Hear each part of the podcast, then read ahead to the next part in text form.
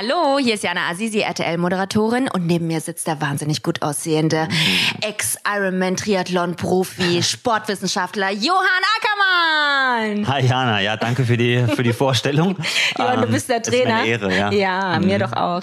Äh, Du bist der Trainer für mein Abenteuer des Lebens. Ich werde mit dem Rennrad die Alpen überqueren und ob ich das schaffe, weiß ich heute ehrlich gesagt nicht. Aber hey, erklär doch mal den Leuten da draußen, was da sportlich auf mich zukommt. Naja, du hast es ja schon ein bisschen in den letzten Tagen und Wochen äh, gesehen. Du hast ja schon ein paar längere Touren gemacht. Auf jeden Fall hast du dir vorgenommen, fünf Tage in jeweils äh, fünf Etappen über die Alpen zu fahren, 100 Kilometer am Tag, über 1000 Höhenmeter. Ein Berg wird unter anderem der Großglockner sein, ja, den wir auf dem Weg von Salzburg nach äh, zum Gardasee überqueren werden. Hoffentlich.